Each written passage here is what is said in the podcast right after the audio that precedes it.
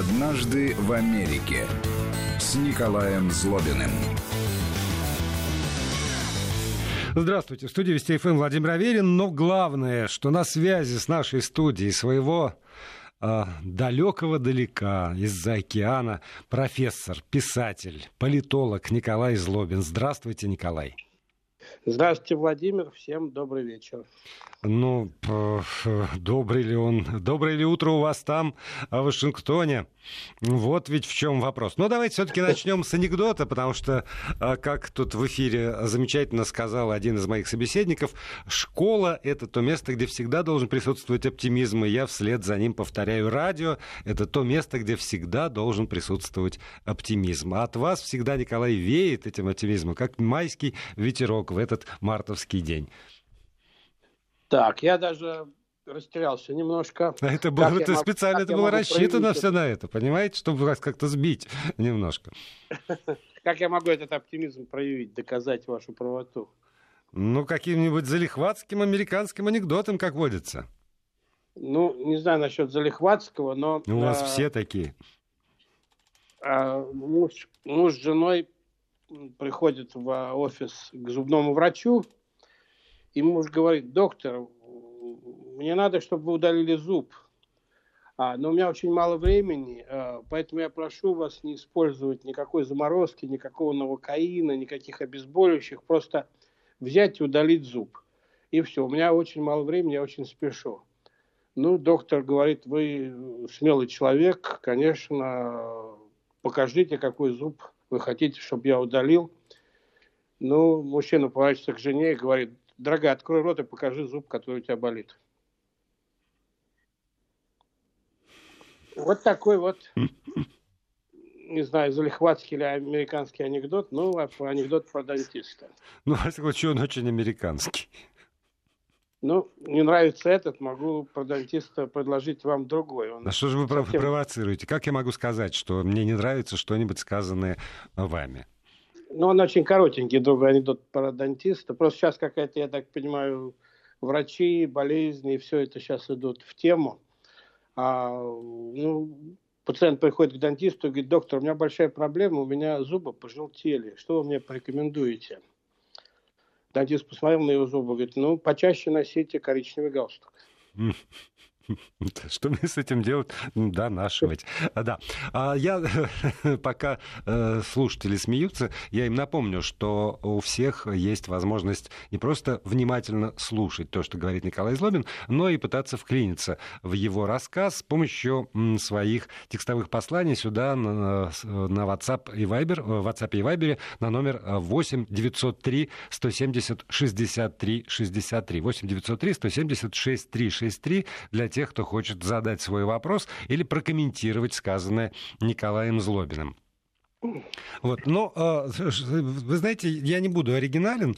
Я для начала попрошу вас прокомментировать фотографии, которые появились, например, из Нью-Йоркского метро, где никого.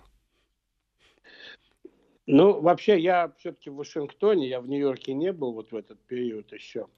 А, поэтому конкретно эти фотографии я их видел прокомментировать не могу, но э, Нью-Йорк действительно людей на улицах гораздо меньше, в магазинах э, меньше, и э, так обезлюдил город. Надо иметь в виду, что Вашингтон, где я живу, он э, такой большой офис, если хотите знать, он относится к, к тем городам, где а большинство его жителей живут в пригородах. Это такой город пригородов.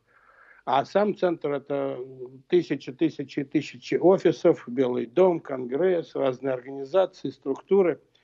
И поскольку они перешли на удаленную работу, многие из них перешли на работу а, по удаленному способу, то, конечно, Вашингтонские улицы выглядят сегодня очень странно, пустовато и а, ну, для меня непривычно, особенно во время перерыва на ланч, когда они обычно бывают заполнены огромным количеством людей – с пакетиками, стаканчиками, кофе там, бегущими туда-сюда. Американцы вообще часто едят просто на ходу, а свои ланчи пьют кофе на ходу. У меня даже одно время была такая, был такой стереотип, мне казалось, что они прямо рождаются со стаканчиком кофе и бюргером в руках. потому что вот это наиболее типичный такой американец в период э, э, время ланча в Вашингтоне. Вот сейчас этого нет. Этого нет, и э, я думаю, что Нью-Йорк не сильно отличается от этого. Я вижу гораздо меньше туристов в Вашингтоне, а просто иностранных туристов я вообще еще не встречал. Хотя здесь начинается знаменитый на весь мир а, период э, цветения сакуры, цветения вишни. А, обычно на это цветение съезжаются сотни тысяч туристов со всего мира. Вот сейчас, я думаю, это, а, это очень красиво в центре Вашингтона. Там несколько сот тысяч а, а, деревьев, а, которые в свое время подарили после войны японцы американцам, высадили в Вашингтон. Сейчас уже американцы сами подсаживают. Это такое, в общем, мощное, очень а, туристское, стимулирующее, а, привлекательное, привлекающее средство. И действительно очень красиво. Я думаю, в этом году это будет пустынно, и, может быть, некоторые американцы наконец найдут возможность пойти сами посмотреть на это дело. Но, в принципе, а, все, что здесь а, говорится а, в отношении того, как себя вести, сводится к двум простым вещам. А, мыть руки и не подходить ближе, чем на 2 метра друг к другу. Кстати, имейте там в виду. А, потому что, как считают американские эксперты, ну вот типа 2 метра это достаточно, чтобы защититься от любого перенесения вот этого вируса на вас. Там. Я не эксперт, не вирусолог, в отличие от огромного количества вирусологов, которые появились сейчас в интернете. Вот, да, у нас тут бродит прекрасная шутка. Откуда возникло столько вирусологов? Ведь совсем недавно были приличными политологами. Ну да, с небольшим, с небольшим периодом, когда все они стали экспертами по нефтяному рынку. Вот. Но я не, не, не специалист по вирусологии, я просто повторяю, вот что здесь говорят, это вот руки мыть почаще и э, и держаться на расстоянии друг от друга. Кстати говоря, я встречаю довольно часто людей в масках в Вашингтоне. А, я не знаю, помогают они или нет. Тут, так сказать, я читаю разные мнения по этому поводу. Вот. Но гораздо больше людей я, я встречаю в медицинских перчатках. А вот перчатки, типа, да, они должны помогать. Ну, по крайней мере, вот я вижу больше людей а в перчатках здесь, которые прикасаются ко всему вокруг, а вот через медицинские вот эти вот не знаю, латексные перчатки. А скажите, пожалуйста, вот вы как, как, как профессор, что с, с вузами? Э, закрыты, удаленка? Если удаленка, то как именно все это организовано? Ну, вузы закрыты и переведены, переведены на удаленку. А, кстати говоря, еще некоторые из них стали закрываться раньше школ, а, раньше, чем школы стали закрываться. И а вузы государственные, там проще, так сказать, с этим обходится дело. А вот частные, у каждого свой распорядок и у каждого свои правила. Но сегодня, в общем, э, я так понимаю, ни один университет, ни один колледж в Соединенных Штатах не функционирует в нормальном режиме. И сейчас обсуждается очень серьезно, я знаю, в России это тоже обсуждается, о том, что, может быть, переносить экзамены, переносить э, сессии, переносить всякие формальные процедуры, которые студенты, выпускники и так далее должны проходить. А, еще решения нету, по крайней мере, вот на сегодняшний день а, колледжи и школы, в основном школы закрыты на две недели, но некоторые колледжи закрылись на месяц. Но сейчас я слышу все больше и больше разговоров, хотя никакого решения нет о том, что неплохо бы закрыть все это на два месяца. То есть вообще до летних каникул и потом уйти на летние каникулы. Ну, не знаю, это будет реализовано или нет, но а школы, вот американские, в частности, обычные, там начальные, средние школы, э, старшие классы а школы закрыты, и э, единственное, что сохранилось, там все переведено на удаленку, школы вывешивают на своих сайтах задания, там и э, можно оттуда, так сказать, смотреть, вывешивать лекции и уроки онлайн. Но единственное, что сохранилось, как ни странно, это то, что в эти школы э, школьники, которые, у которых нет уроков, все равно могут пойти и поесть свой ланч бесплатно. Вот. А, там довольно много людей едят в школах бесплатно, ели бесплатно, но вот это для них сохрани, сохранили, желающие пойти и получить свою бесплатную еду в школу без уроков, а просто поехать и поесть. Ну, в общем, можно. Я не знаю, сколько людей пользуются этим, но а, мне кажется, это очень по-американски, вот, э, что бы там ни происходило, но мое что мне положено, э, отдай, чтобы там не было, я, я хочу свою получить. И, кстати говоря, вся реакция американского государства, американских структур, она связана с тем, что американцы, американские политики говорят, дайте вот людям больше возможностей сейчас самим справляться э, с этим. И отсюда инициатива Трампа по выплате в самое ближайшее время каждому американцу по 1000 долларов, чтобы помочь ему, так сказать, каждому простому американцу преодолеть потенциальные финансовые проблемы, связанные с тем, что нет работы. Вот даже в Вашингтоне я могу сказать, поскольку многие офисы закрыты, ну, наверное, в Москве то же самое, но Вашингтон это вообще такой рабочий город, в смысле город только до 6 часов вечера, а потом он пустеет, вот, центр города – вот, то э, очень многие кафе, рестораны, работающие только на ланч, а таких довольно много было в Вашингтоне, они вечером даже не работали, работали на ланч. Они сегодня вынуждены закрываться, увольнять рабочих, э, отказываться от контрактов, поэтому а, это тысяча долларов, конечно, поможет каждому конкретному американцу, но и тут большие льготы. А Трамп согласовал с Конгрессом для малого бизнеса, и а, вот, вот это очень по-американски, так сказать, вот вам деньги, ребята, и а, а, на самом деле правильное, я считаю, решение. Более того, вот э, Трамп принял решение, администрация Трампа приняла решение, я не знаю, чуть ли не первый раз в истории отказаться от э, сакральной для американцев даты 15 апреля, когда надо всем заплатить налоги, и перенести эту дату на три месяца позже. Я, а, я, есть... я прерву немножко, потому что, поскольку уже заговорили про политические вопросы, здесь у нас есть срочная новость. Состоялся телефонный разговор президента Российской Федерации Владимира Путина с председателем КНР э, Си Цзипинем. Обстоятельно они обсудили ситуацию вокруг пандемии коронавируса.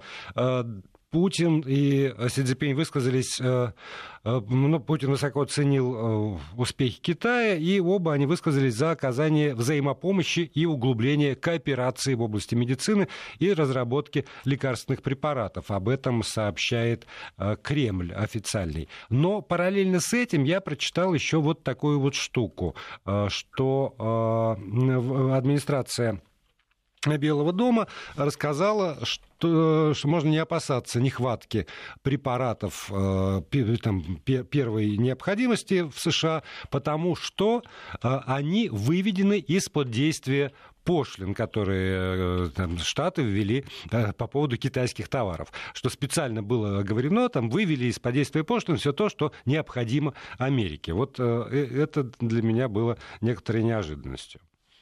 Ну да, в принципе, вот первый раз, по-моему, в новейшей истории, вообще, может быть, в истории человечества, э, государство, и не только американское, говорит, что на э, человеческая жизнь важнее экономики и вот всеобщего, так сказать, э, экономического развития.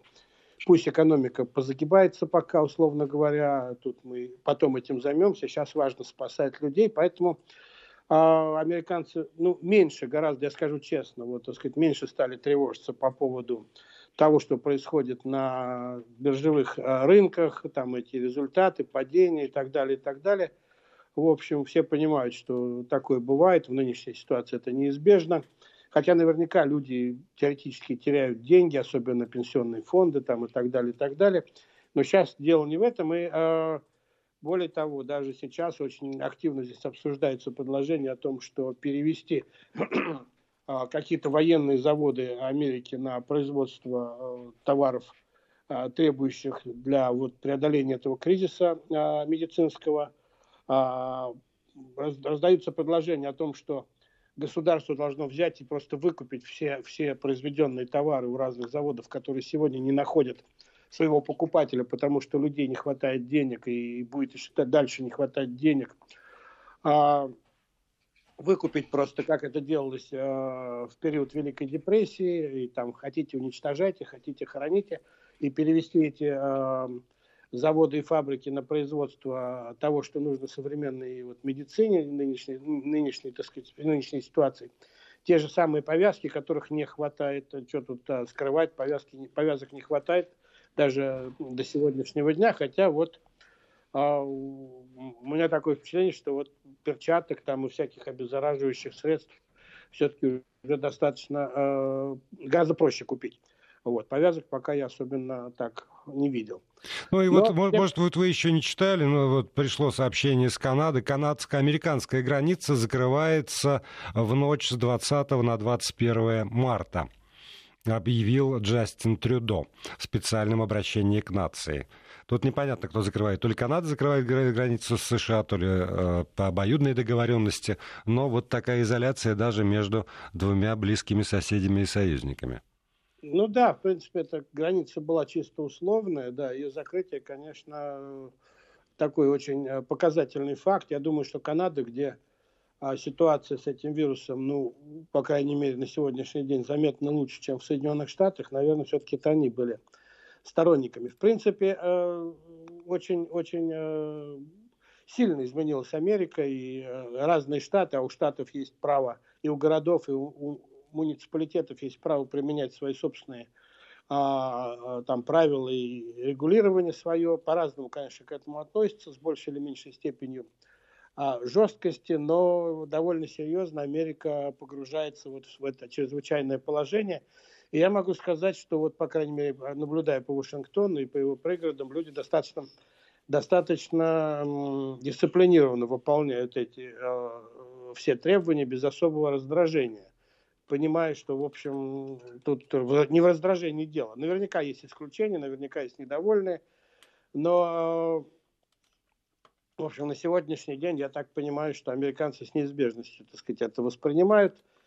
И э, я тут вчера, по-моему, позавчера был в продуктовом магазине и видел, вот в тот, который я обычно хожу, здесь вот на границе Вашингтона и штата Мэриленда, что какие-то товары появились там, и э, которых не было еще там несколько дней назад, и лежат в огромном количестве, там всякие крупы, там макароны, там бог знает что, вода.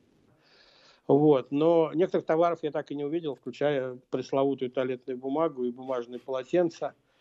Вот. Их так и нет. А, хотя это довольно дорогой продуктовый магазин, и э, я понимаю, что в более дешевых аптеках и более дешевых магазинах наверняка этих товаров тоже нет. То есть а, мне кажется, такие волны покупательские, так сказать, люди идут, покупают еду, потом а, проходит какое-то время, магазины выставляют эту еду снова на прилавке, а люди уже ее типа накупили. А вот с этими предметами а, бумажными, так сказать, какая-то загадка. Ну, более того, многие американские магазины здесь а, совершенно откровенно перешли на другой график работы, объявив об этом широко. Я имею в виду продовольственные магазины – сократив рабочие часы, вот даже этот магазин, в который я хожу, а, объявил, что он теперь работает не до полночи, а до, до 10 вечера, потому что иначе просто они не успевают разложить новые товары по полкам. Их рабочим надо больше времени, чтобы все это разложить.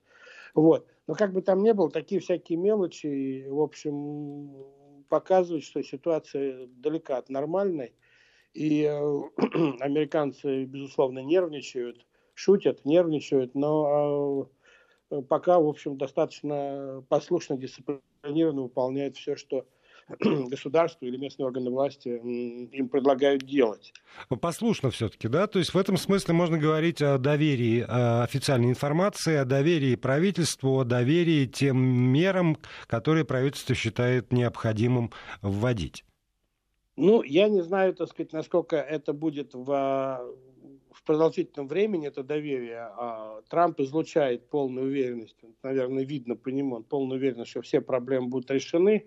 Он выделил колоссальные деньги. Вот это его, его, его распоряжение о введении чрезвычайного положения в стране освободило огромное количество денег.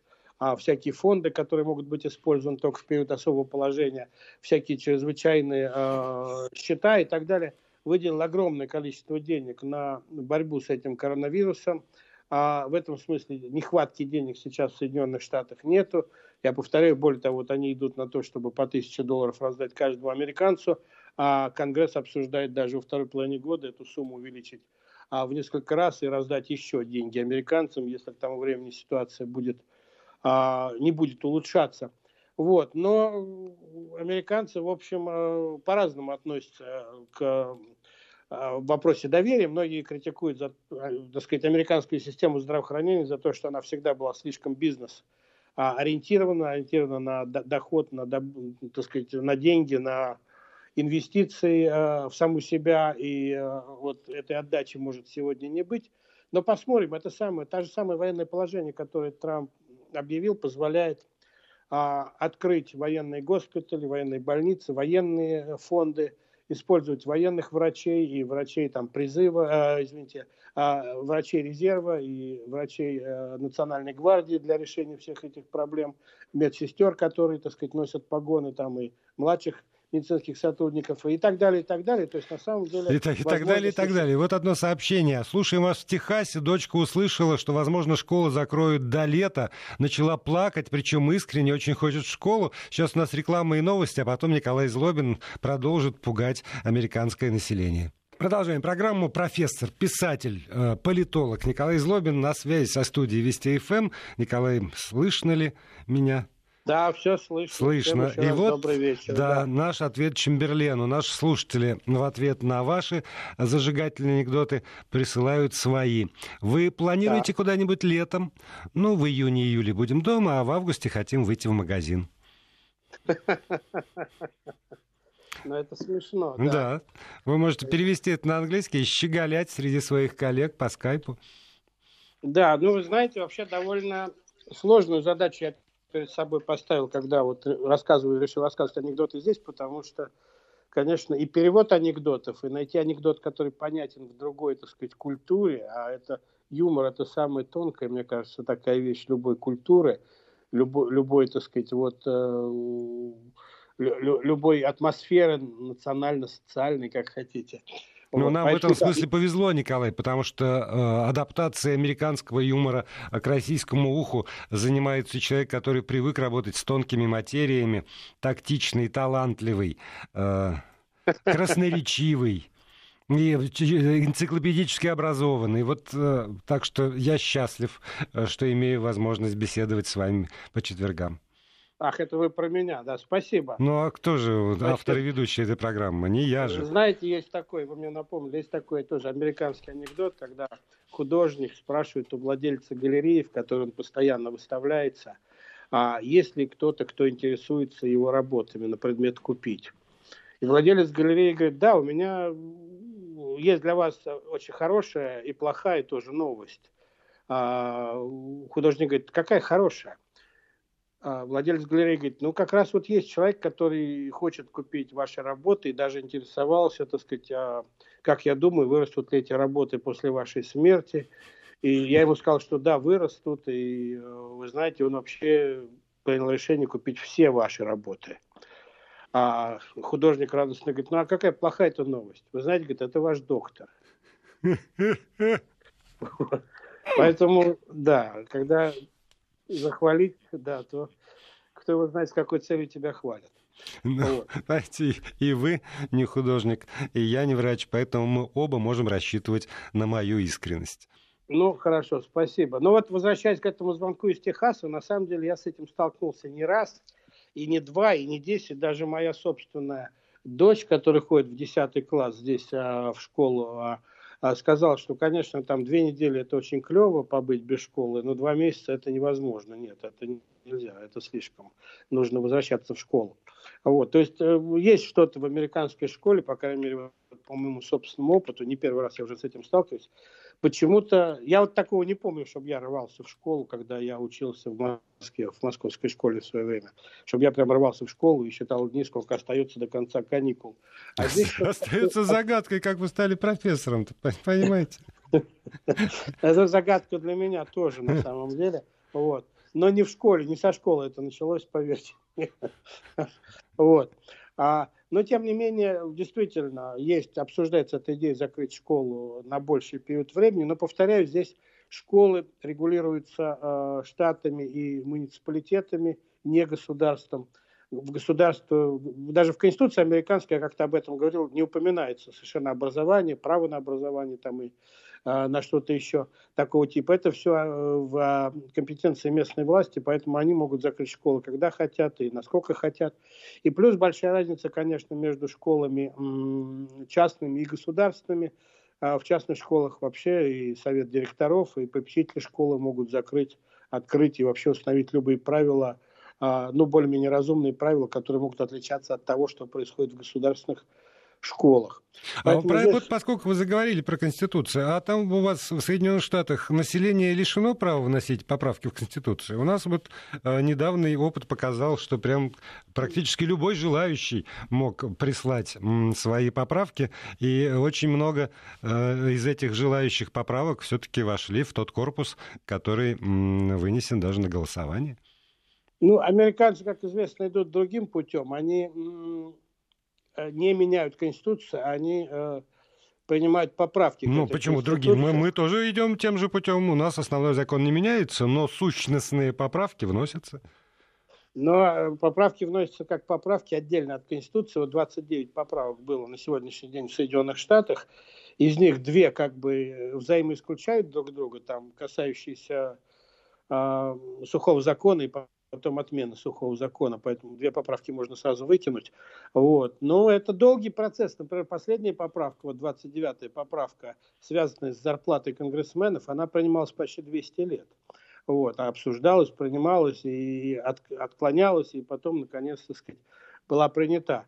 А, поэтому здесь, здесь процесс да, достаточно более, скажем так, консервативный. Американцы свою конституцию, в общем, любят, хотя очень много движений, обсуждений и целых групп политических организаций, которые борются за изменение Конституции, например, за изменение системы э, выбора президента. Предлагается очень активно на каждых выборах. Э, тысячи и тысячи людей, так сказать, предлагают идею, так сказать, прямых выборов президента, пока не находит эта идея большинства, но тем не менее эта идея жива. И по многим вопросам там, в общем, Э, идут дискуссии, но не идут. Я помню, вот я э, присутствовал однажды на выступлении президента Рональда Рейгана в Московском университете, когда он приезжал туда.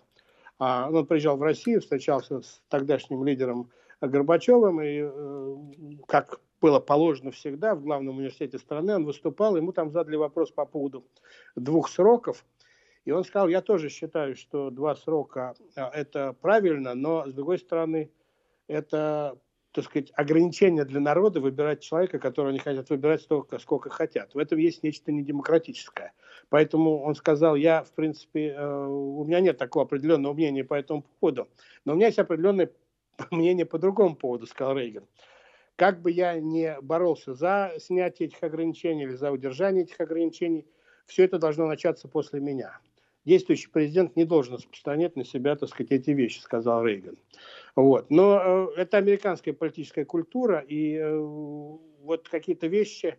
Э, и, кстати говоря, последняя поправка Конституции была связана с тем, что изменения в зарплате конгрессменов не э, охватывают нынешний состав Конгресса. Но это тогда, когда она была принята. А начинается со следующего.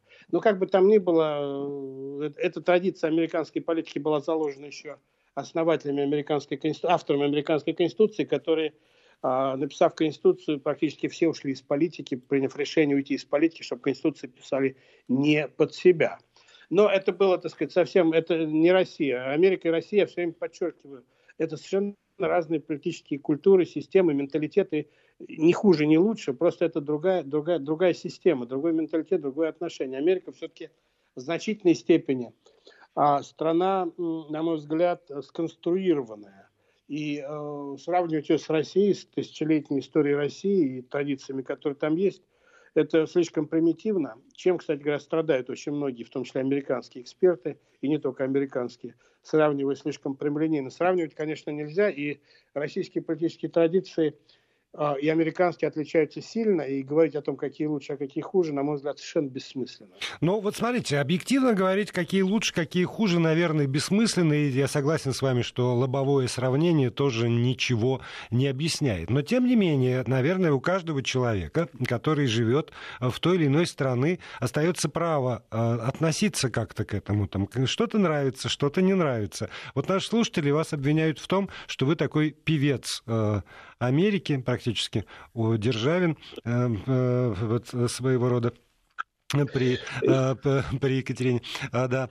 А, по, по этому поводу хотел у вас спросить. Вам действительно так вот все нравится, а, что вас там окружает? Или, учитывая ваш, э, опять же, ясный критический ум, повторюсь, энциклопедическое образование и массу достоинств исследователя, профессора, все-таки вы находите некие недостатки, э, ну, хотя бы там, субъективно э, недостатки в своей американской жизни. Сейчас у вас будет 6 секунд для того, чтобы собраться с мыслями и ответить на этот вопрос.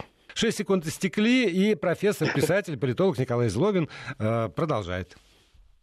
Ну, я так понимаю, у нас не так много времени осталось. Я вам могу точно сказать, что... сколько у нас с вами времени осталось. Восемь с половиной секунд, э, минут.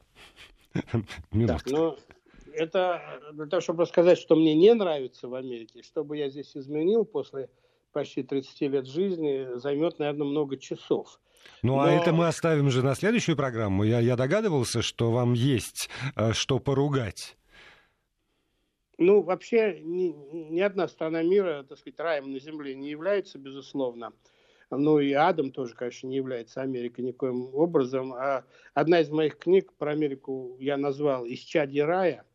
А, вот, придумал такую формулировку из чади рая, и я думаю, что эта комбинация хорошего и плохого есть в любой стране, в любой культуре, и надо иметь в виду, что американцы, конечно, строили свое государство и свою страну под себя и под тех людей, которые сюда были готовы добровольно, ну, на каком-то этапе не добровольно, а когда это было местом ссылки, а потом добровольно проезжать.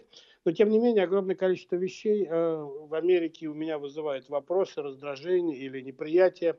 А, это и бытовые какие-то вещи, и э, я уж не говорю про там а, внешнюю политику американцев, а Америки. Я, мне, мне, кстати, очень не нравится, что внешняя политика американцев Америки не является предметом интереса простых американцев. И они ей не интересуются даже до сих пор. И это дает возможность американской элите, по сути дела, монопольно управлять от имени самой большой, самой богатой и самой вооруженной страны мира, а монопольно управлять внешней политикой – по моим таким э, сугубо субъективным, но вот экспертным, моим собственным экспертным оценкам, это порядка 20 тысяч человек, которые входят во внешнеполитический истеблишмент Соединенных Штатов, и которые, по сути дела, определяют не только э, внешнюю политику Америки, но и в значительной степени то, как идут дела во всем мире. Ну, о, о политике мы особо не говорим, но, например, мне очень не нравится. За 30 лет я так и не привык к тому, что американцы не используют метрическую систему мира. Вы знаете, это вообще очень большое неудобство. Если ты не вырос в этой стране и с детства не привык к этой неметрической системе мер, то э, въехать в нее очень, очень ну да, сложно. Все, все время мозг должен работать в, в режиме компьютера, пересчитывать, пересчитывать, пересчитывать, пересчитывать. Все, все время пересчитывать, учитывая, что во всех магазинах, там, американцы очень любят стандарты. Американцы вообще самые, по-моему, застандартизированные при этом, так сказать, страна мира там.